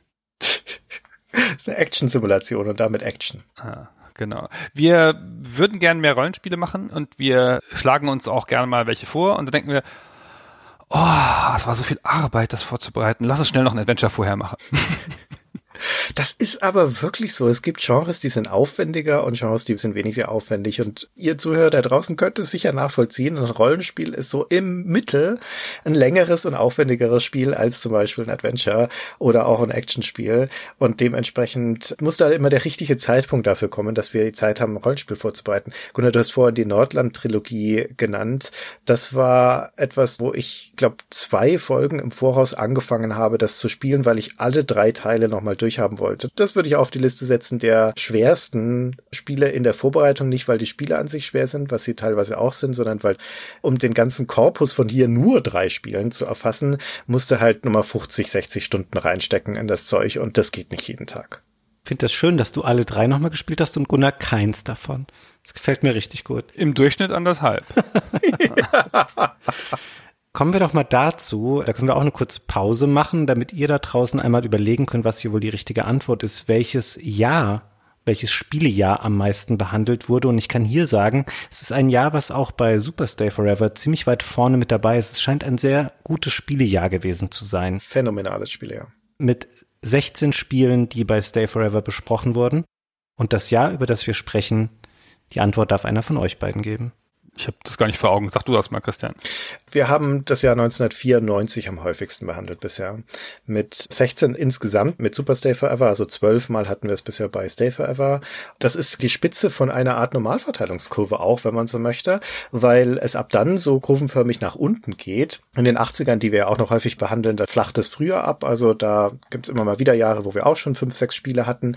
Dann in den Ende 90er rein haben wir ja das Ende im Jahr 2000. Wir haben in dieser Kurve eine große Lücke in den Jahren 2001, 2, 3 und dann kommt einmal noch ein Spiel aus dem Jahr 2004 und das ist das Vampire The Masquerade Bloodlines. Das war unsere dritte oder vierte Folge, glaube ich, dass wir damals, als es ja noch viel aktueller war als jetzt, ja, sind ja auch schon wieder neun Jahre vergangen, reingenommen haben, weil es halt einfach so ein Ausnahme-Lieblingsspiel von uns beiden war. Ja, das stimmt. Das war noch gar nicht richtig retro zu dem Zeitpunkt. Jetzt hingegen könnte man gut sagen, jetzt ist es über 15 Jahre alt, ist alles gut. Das stimmt. Aber wir haben in unserer, wenn man guckt, es geht los 1980, du hast vorhin schon die Sorg-Folge erwähnt, das ist diese Folge 1980 und ab dann sind die Jahre, die wir behandeln, bis ins Jahr 2000, also es sind ziemlich genau diese 20 Jahre oder 21 Jahre, die wir bisher behandelt haben und da klaffen aber tatsächlich zwei Lücken. Wann haben wir das, uns das mal angeschaut, Gunnar, vor zwei oder drei Jahren, da haben wir festgestellt, das Jahr 1988 fehlt uns. Das war wirklich eine sehr seltsame Lücke und dann haben wir prompt das erste AD&D-Spiel genommen, das Pools of Radiance. Pools of Radiance, genau, um diese Lücke zu stopfen. Mittlerweile haben wir noch ein zweites Spiel besprochen, ich weiß nicht mehr, welches es war. Fugger vielleicht, ich weiß es nicht mehr genau. Aber wir haben tatsächlich noch zwei Lücken, und zwar die Jahre 1981 und 82 fehlen uns. Schwierige Jahre. Das halt sehr früh. Also für die Art der Besprechung eignen sich natürlich manche Spiele mehr und manche Spiele weniger und unsere prägende Zeit waren auch die 90er. Ende der 90er, wo wir dann schon Redakteure waren und Anfang der 90er, wo wir halt einfach Fans waren hauptsächlich. Und die Spiele aus den ganz frühen Jahren, die haben oft auch nicht die Tiefe oder man müsste sie dann nur historisch besprechen, aber spielerisch kann man sie nicht so intensiv besprechen. Da haben wir uns an vieles einfach nicht rangetraut, weil das dann nicht eine abendfüllende Folge nach unserem normalen Format wird.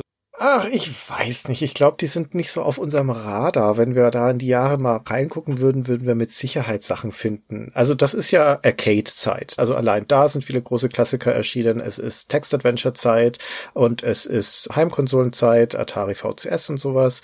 Also da würden wir schon was finden, denke ich. Ja, ganze Folge Missile Command. Oder eine Folge Pac-Man, wo man nur über Highscores redet. Naja, mal gucken. wir werden das schon noch füllen, da bin ich ganz sicher. Wir haben ja auch schon darüber gesprochen, was so unsere Lieblingsfolgen sind. Und es wäre natürlich auch mal interessant, an dieser Stelle jetzt einmal zu beleuchten, was sind eigentlich die Lieblingsfolgen unserer Hörer und da wir das jetzt nicht direkt nach Stimmung oder persönlichem Empfinden abfragen können, ist natürlich ein guter Indikator dafür die Anzahl der Downloads der Folgen. Und da bist du, glaube ich, Gunnar, der Master of Zahlen, der hier einmal berichten kann, was die populärsten Folgen nach Downloads sind. Ja und nein. Das ist ein bisschen schwierig. Das ganze Thema Downloads ist ein bisschen schwierig. Ich muss ein bisschen weiter ausholen. Zum einen haben wir kein verlässliches Zahlenwerk mehr, weil uns der Hoster abgerauscht ist, Ende 2018. Also der Hoster konnte plötzlich unsere Folgen, unsere ganzen Statistiken, all die Sachen, die mal da waren, nicht mehr ausliefern. Dem ist eine Festplatte abgerauscht und das Update ließ sich nicht einspielen. Das war einfach alles weg. Wir mussten alles neu starten. Unsere Folgen, die hatten wir noch. Die mussten wir von Hand beim neuen Hoster wieder eintragen und dann wieder hochspielen. Deswegen sind die ganzen Statistiken von damals weg. Also aktuelle Statistiken habe ich nur von Ende 2018 bis heute. Da fangen wir jetzt erstmal damit an, bevor wir so ein bisschen auf die älteren Folgen auch gehen. Und dann gibt es aber noch zwei Sachen, die man bedenken muss. Die Folgen sind ja ewig und altern nicht. Das heißt, die Folgen werden heute auch noch gehört. Selbst die Classic Folge 1 wird noch so zwei, drei Mal pro Tag gehört von irgendwelchen Leuten. Das heißt, die hören nicht auf und selbstverständlich sammeln die älteren Folgen immer noch Downloads. Also tendenziell eine Folge, die älter ist, hat bessere Chancen, weil sie länger im Feed war, mehr Stimmen zu kriegen oder mehr Downloads zu kriegen.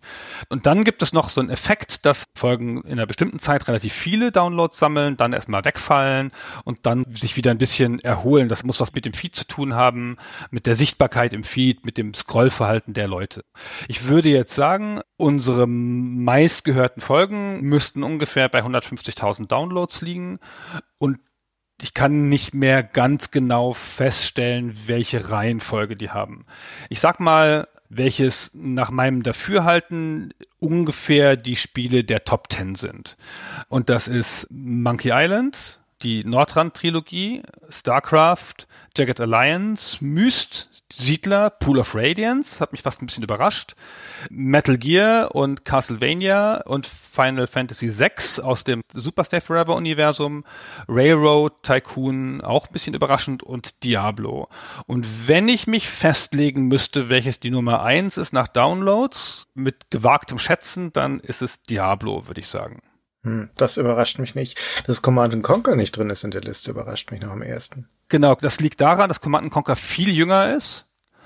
Das steht jetzt so bei 60.000 Downloads, also viel jünger in unserer Erzählung, weil wir es erst im Jahr 2019 aufgenommen haben oder Anfang 2019 und deswegen ist es noch nicht so weit wie die alten Folgen. Wir machen das aber jetzt gesondert, weil ich habe ja noch mehr Folgen. Ich habe ja jetzt wieder aktuelles Zahlenwerk.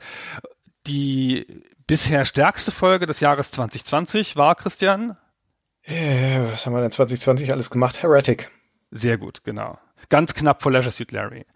Und die Top 5 des Jahres 2019, inklusive Super Stay Forever, war erst C&C, dann Ultima Underworld, dann Indie, dann Halo und dann Theme Park. Theme Park auch eine überraschend starke Folge. Und jetzt machen wir ein kleines Spielchen, weil so richtig gut vergleichen, ob eine Folge stark ist oder schwach ist, in Relation, also stark und schwach unterscheiden sich um 20 Prozent maximal. Eigentlich laufen alle Folgen relativ gleich auf einem ähnlichen Niveau, außer den Sonderfolgen, die sind alle samt und sonderschwächer. Gut vergleichen kann man immer zwei Folgen, die ungefähr zur selben Zeit erschienen sind, mit ein paar Wochen auseinander. Da sieht man dann wirklich, wenn die weit auseinander liegen, da hat niemand einen Vorteil gehabt durch längeres im Feed rumhängen oder so. Und ich sage jetzt zwei Folgen und wer immer antworten will, sagt mir, welches die Folge mit mehr Downloads ist, okay? Und da sind Super Stay Forever Folgen mit drin, damit der Fabian auch was sagen kann. Metroid Prime versus Battle Isle. Was war stärker? Wow. Ich sage natürlich in aller Bescheidenheit jetzt Battle Isle und hoffe, dass es nicht stimmt. Ich würde auch Battle Isle sagen. Ja, Metroid Prime knapp davor. Boah. Heretic versus Paper Mario. Ja, da natürlich Heretic. Muss Heretic sein. Ja, sehr deutlich sogar. Master of Orion gegen Secret of Mana. Secret of Mana meinst du, oder? Mana, ja, Entschuldigung, ah, doof mal. Secret of Mana, so. Beides sehr, sehr gute Folgen. In dem Fall wäre ich auch für Secret of Mana. Master of Orion war vorne, auch nicht schwach, aber auch nicht sehr stark. paar tausend Downloads. Mario Kart versus Need for Speed. Oh, das große Duell der Rennspieler. Oh. Ja, erste Need for Speed ist schon stark natürlich. Aber Mario Kart ist ja schon eine der Mega-Franchises. Da würde ich eher auf Mario Kart setzen. Ich sag Need for Speed. Ja, Mario Kart hat 50 oder 60 Downloads mehr bislang. Okay. Und Resident Evil versus Kaiser. Ja, da spielt die Besonderheit rein. Da haben wir so eine Folge, die nicht so eine starke Postproduktion erfahren hat, weil das haben du und ich ja, glaube ich, mal live in Berlin gemacht. Und das merkt man der Folge, glaube ich, auch inhaltlich an. Aber vielleicht ist Resident Evil trotzdem das beliebtere Franchise als Kaiser. Na? Das muss Kaiser sein. Das hoffe ich zumindest sehr. Ich glaube auch. Nee, es war schon Resident Evil. Ah, Schade. Tut mir leid um Kaiser. Ist auch knapp, ja, es ist nicht viel, aber dafür, dass Kaiser so ein ikonisches Spiel ist, für unsere Kernzielgruppe und für die in der Mehrheit befindlichen PC-Spieler unter unseren Hörern, hat es mich doch ein bisschen gewundert.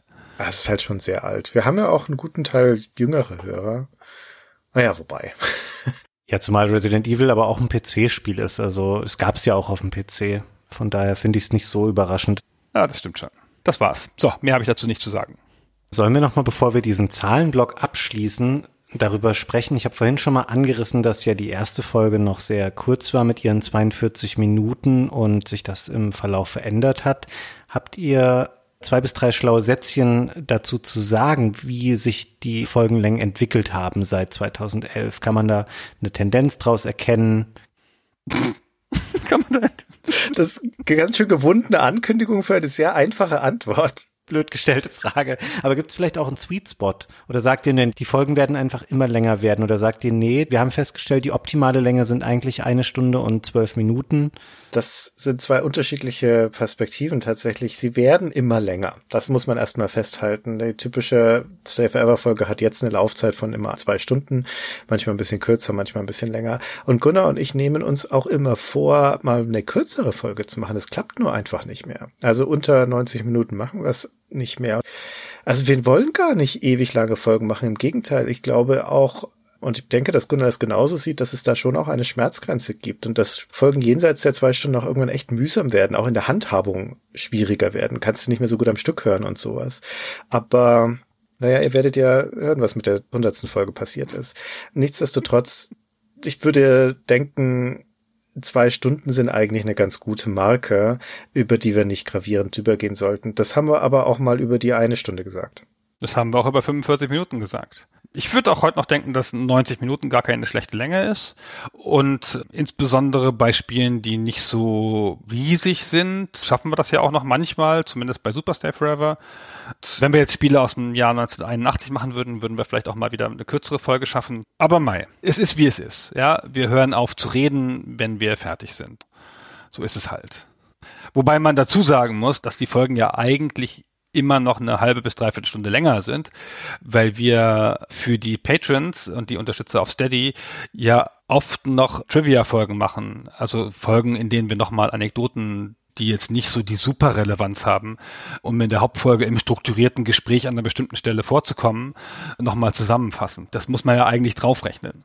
Hm, stimmt, das ist auf jeden Fall auch mehr geworden mit den Trivia-Episoden, oder? Wann habt ihr damit angefangen? Mit Ultima Underworld haben wir damit angefangen. Das war, glaube ich, Anfang 2019, früher 2019 sowas. Und ja, seitdem machen wir sie immer dann, wenn sie sich anbieten. Also nicht zu jeder Folge, aber doch einigermaßen häufig. Hm. Wisst ihr eigentlich, was die längste Super Stay Forever Folge ist, die ihr beide bisher gemacht habt? Halo. Halo, würde ich sagen. Ja. Sehr gut, seid ihr euch einig. Was war die längste, die wir gemacht haben, Christian? Silent Hill? Ich hatte ein bisschen die Befürchtung, dass es möglicherweise damit zusammenhängt, wie lang eine Folge ist, ob ich da beteiligt bin oder nicht, aber bin etwas erleichtert zu sehen, dass die längste Folge, also bei Superstay aber zumindest doch eine ist, wo ich nichts damit zu tun habe. Ah, Halo, ey, so ein Monsterthema. So viel Lore drumrum und so ein Hammerspiel. Ja, war ja auch ein super Gespräch. Das stimmt, da bist du richtig aufgegangen in dieser Lore zum Spiel. Da erinnere ich mich dran. Das ist sicherlich eine meiner Superstar Forever Lieblingsfolgen. Die zweitlängste ist übrigens Chrono Trigger. Das sind nur zwei Minuten Unterschied und das seid auch wieder ihr beide. Und da bin ich auch so drin aufgegangen. Aber was sind denn jetzt die bisher längsten Folgen von Stay Forever? Das haben wir gar nicht gesagt. Die längste Folge von Stay Forever bisher ist Indiana Jones in the Fate of Atlantis. Ah ja. Ja. Bisher. Und da gab es ja noch mal ein Interview und eine Trivia-Folge dazu. Auch eine lange Trivia-Folge. Hm. Auf Platz zwei und drei? Das sind natürlich die Jüngeren, wenig verwunderlich. Dann kommt Leisure Suit Larry auf Platz zwei und dann kommt Diablo. Mhm. Na gut, wenn ihr zum Thema mit den Folgenlängen nichts mehr habt. Ich habe das Gefühl, wir haben schon sehr erschöpfend jetzt über Stay Forever und die Anfänge und den Weg bis heute gesprochen. Wollen wir einmal darüber hinausgehen und an dieser Stelle vielleicht auch mal eine Würdigung für andere Podcasts aus dem Segment aussprechen, dass wir einmal mal gucken, was gibt's denn da sonst noch so und es ist ja nicht alles nur Stay Forever, was da draußen Spiele-Podcasts sendet. Das stimmt.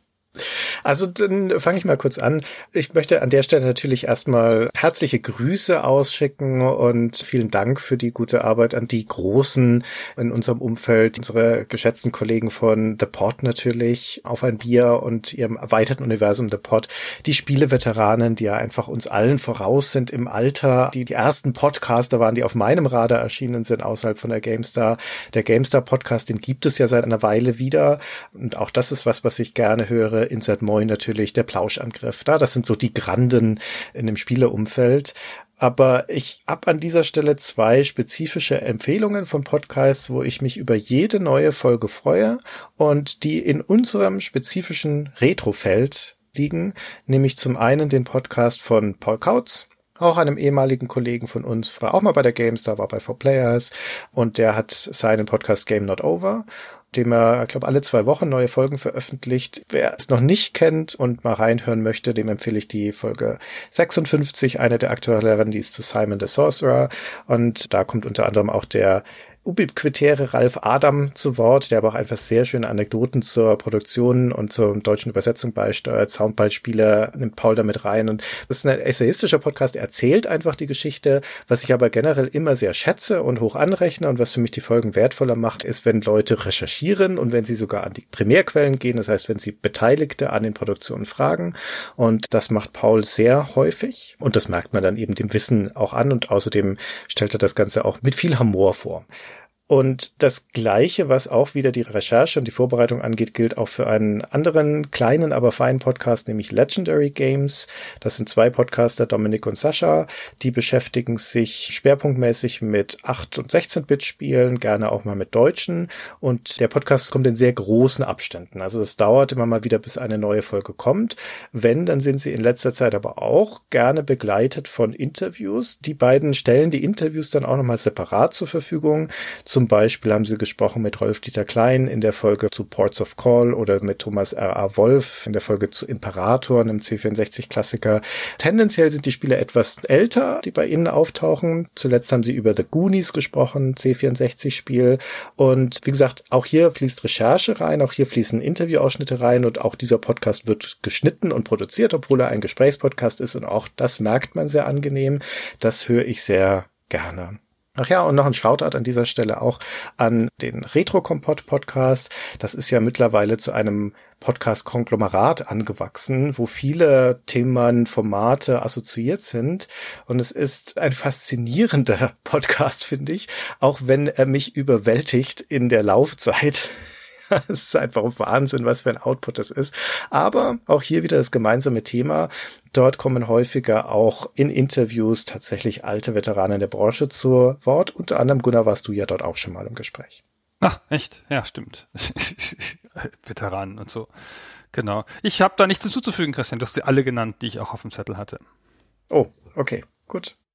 Das stimmt tatsächlich, Christian. Du hast da so eine umfassende Antwort jetzt darauf gegeben, dass es auch alle meine Favorites inkludiert. Ich würde vielleicht noch hinzufügen, meine geschätzten Kollegen von ABXO. Das ist auch ein sehr schöner Spiele-Podcast, der sich eher um aktuelle Themen dreht, von zwei Rocket Beans Kollegen, nämlich Sebastian und Ilias, die das sehr kompetent und unterhaltsam und sehr gut anhörbar machen. Ich glaube nicht ganz in so einer regelmäßigen Frequenz. Immer dann, wenn sie halt mal Zeit haben, gibt es eine neue Folge. Aber auch da kann man auf jeden Fall mal reinhören. Also geschrieben ABXO nach so Face-Buttons auf einem Controller und eigentlich der Name aber ABXO, kann man auf jeden Fall auch mal reinhören, wenn man noch einen guten Spiele-Podcast sucht.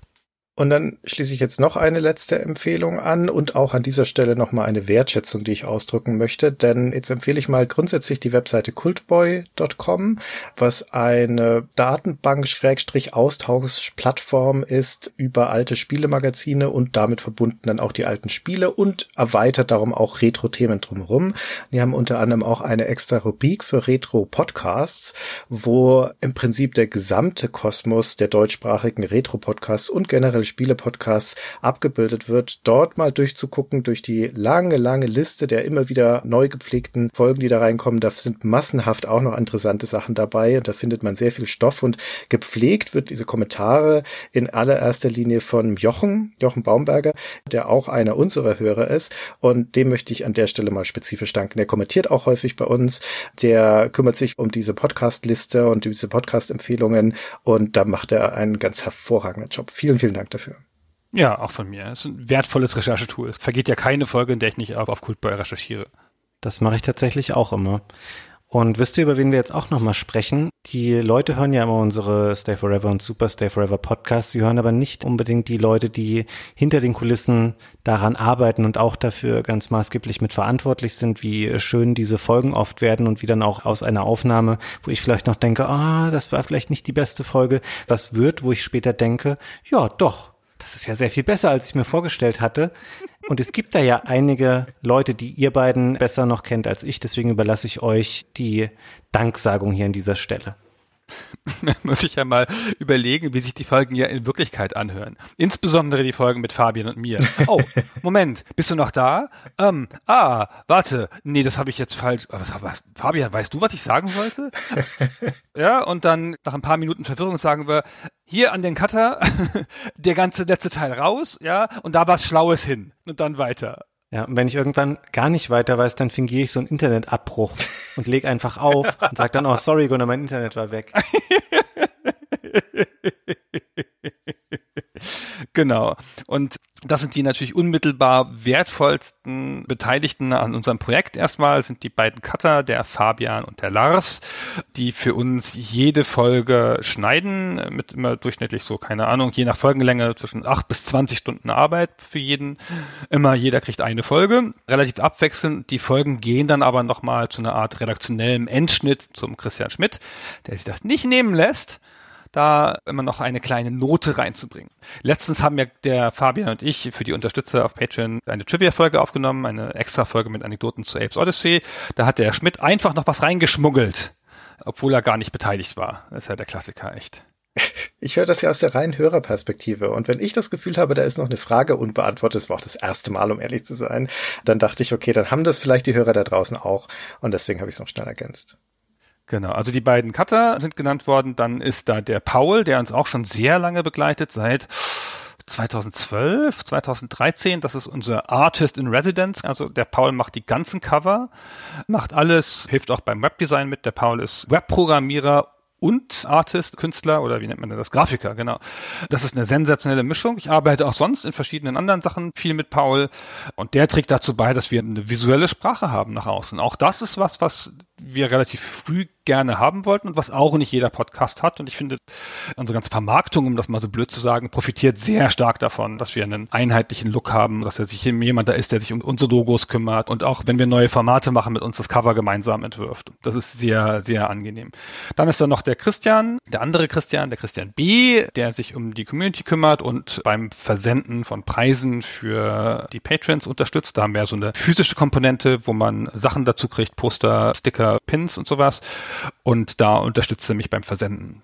Genau, und den Christian können wir an dieser Stelle auch offiziell verabschieden, denn Christian hat uns jetzt mehr als zwei Jahre lang begleitet, glaube ich. Drei. Drei, fast Wahnsinn, wie die Zeit vergeht und hat vor allen Dingen hinter den Kulissen sehr viel uns unter die Arme gegriffen, viel Gutes bewirkt, aber ihr habt ihn ja auch ab und zu in der Stimme gehört, in der Indiana Jones Folge, in den Quiz-Folgen. Die gemeinsame Zeit endet jetzt aber, deswegen ist an dieser Stelle auch nochmal die beste Gelegenheit, um ganz herzliches Dankeschön an Christian auszusprechen.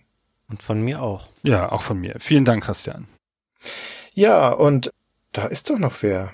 Mensch, wir haben doch noch einen Podcaster. Ah, fällt mir der Name nicht ein. Wie sieht denn der nochmal aus? das ist der mit den ganzen Konsolen zu Hause. Oh. Fabian. Mensch, Fabian. Ja, also das wäre natürlich nicht vollständig, diese Liste, wenn wir nicht auch dir danken würden. Und das können wir ja hier jetzt gleich dir gegenüber tun, weil die Bereicherung, die du mit reingebracht hast, vor allem das Wissen, das du hinzugefügt hast, aber auch die zusätzliche Stimme, die zusätzliche Persönlichkeit, die in den Podcast reingekommen ist, die ist nicht mehr wegzudenken. Und jede Folge mit dir ist eine Freude. Vielen, vielen Dank. Das ist ganz lieb. Das stand gar nicht im Skript, dass ich auch gelobt werde. Und wenn ihr jetzt zusammen. Haben wir auch lange, lange überlegt. Das hast du doch reingeschrieben. Christian hat das nur vorgelesen, weil du das vorher reingeschrieben hast. Ja, exakt den Text, den ich ihm vorgeschrieben habe. nee, natürlich vielen Dank. Das freut mich sehr und ich weiß es sehr zu schätzen. Und ich gebe das natürlich auch gerne zurück. Es ist eine ganz tolle Möglichkeit, die ich habe, mit euch immer diese Podcasts zu machen. Und ich bin da immer noch ganz selig darüber, dass sich diese Chance damals ergeben hat und freue mich über jede Folge und auf hoffentlich viele weitere, die wir auch noch zusammen machen werden. Das hoffen wir auch. Ich bin auch froh, dass ich mit Christian nicht mehr allein bin. Zum Ausgleich ab und zu auch mal mit Fabian über ein Konsolenspiel reden darfst. So, aber jetzt reden wir nicht länger über mich und auch nicht über euch, weil ich finde, es gibt ja noch eine ganz große Facette oder eine Gruppe an Leuten, denen wir hier noch danken wollen, weil ohne sie dieser Podcast einfach gar nicht existieren würde.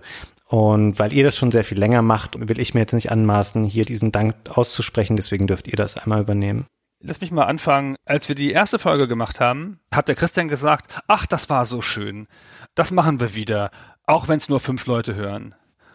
Und ich so, wenn das nicht mindestens 10.000 Leute hören, Christian, dann weiß ich nicht, ob ich da Lust zu habe. Und das hat sich ja dann glücklich ergeben, dass es deutlich mehr als 10.000 Hörer sind, die Gefallen an den jeweiligen neuen Folgen finden.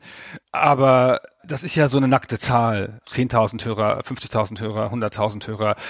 Wir kennen ja total viele von unseren Hörern, weil unsere Hörer sind aktiv, wir haben sie schon getroffen auf Natur, sie sind im Discord, sie kommentieren, sie schreiben uns Mails, wenn ihnen bestimmte Aspekte gefallen oder nicht gefallen haben.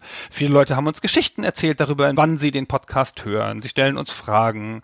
Und dieser Austausch mit den Hörern das ist eine der Sachen, die uns da wahnsinnig was zurückgibt. Also das sagt jetzt jeder und das klingt so ein bisschen abgedroschen, aber das ist einfach so. Das gibt einem so ein gutes Gefühl, wenn jemand die eigene Arbeit so wertschätzt und einem da so konstruktiv entgegentritt. Wir haben ja so Hörer, die sind ja nicht einfach so, boah, geil, wa? Oder boah, scheiße, wa? Sondern die haben ja sehr differenziertes Feedback, sehr differenzierte Meinungen auch zu den Themen, die wir verhandeln. Die nehmen das sehr ernst, was wir tun und wir nehmen unsere Hörer sehr ernst und das ist eine super Konstellation. Das hast du sehr schön gesagt, Gunnar, da schließe ich mich an. Und wir freuen uns über all die Leute, die uns unterstützen auf Patreon, auf Steady. Ihr tragt maßgeblich dazu bei, dass es diesen Podcast nicht nur weiter gibt, sondern vor allen Dingen, dass wir auch neue Dinge ausprobieren können, dass wir weiter wachsen können. Wir haben momentan 3200 Unterstützer. Das sind schon wieder 400 mehr als zur gleichen Zeit vor einem Jahr. Also es kommen immer wieder neue und noch mehr dazu. Und das ist natürlich auch hervorragend zu sehen, dass das gut ankommt, was wir auch in diesem Bereich tun. Aber wir freuen uns einfach über jeden von euch, der uns zuhört. Wir wissen, dass die größte Menge von euch natürlich die stillen Hörer sind, die den Podcast abonniert haben, die ihn hören und sich hoffentlich darüber freuen und dafür machen wir das auch. Also wir wissen es wirklich sehr zu schätzen, dass ihr uns die Treue haltet und dass ihr unseren Podcast hört. Auch alle von euch, die uns auf iTunes bewerten, die uns auf Facebook folgen, auf Instagram, auf Twitter, auf YouTube, werden auch immer mehr.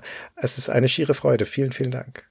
Ja, ich möchte da gerne auch noch mit einstimmen. Es bedeutet mir wahnsinnig viel und ich bin unglaublich dankbar dafür, dass es so viele Menschen da draußen gibt, die sich unsere Podcasts anhören und daran auch Freude finden. Und es wäre für mich, weiß ich nicht, als Kind oder Jugendlicher ein Traum gewesen, wenn ich mir vorgestellt hätte, ich werde irgendwann mal über Spiele reden, die ich früher gespielt habe. Und Leute konsumieren das tatsächlich und können sich dadurch vielleicht dann auch wieder reinfinden in diese Emotionen, die sie mal hatten, als sie diese Spiele gespielt haben und dass ich diese Chance hier habe, das ist wirklich ganz toll und absolut nicht selbstverständlich und von daher auch von mir aus tiefstem Herzen vielen Dank dafür. Sehr gut. Und jetzt haben wir so lang geredet, dass die Veröffentlichung der hundertsten Folge schon wieder eine Stunde näher gerückt ist. Sehr gut. Wir haben Zeit überbrückt. Das ist wie bei Weihnachten. Und nun bleibt uns eigentlich nur noch euch zu verabschieden in diese Woche des Jubels und des Feierns. Feiert mit uns die hundertste Folge. Ich hoffe, sie gefällt euch. Fabian, ganz, ganz herzlichen Dank dafür, dass du uns durch diese nostalgische Folge begleitet hast. Sehr, sehr gerne. Bei der 200. auch wieder.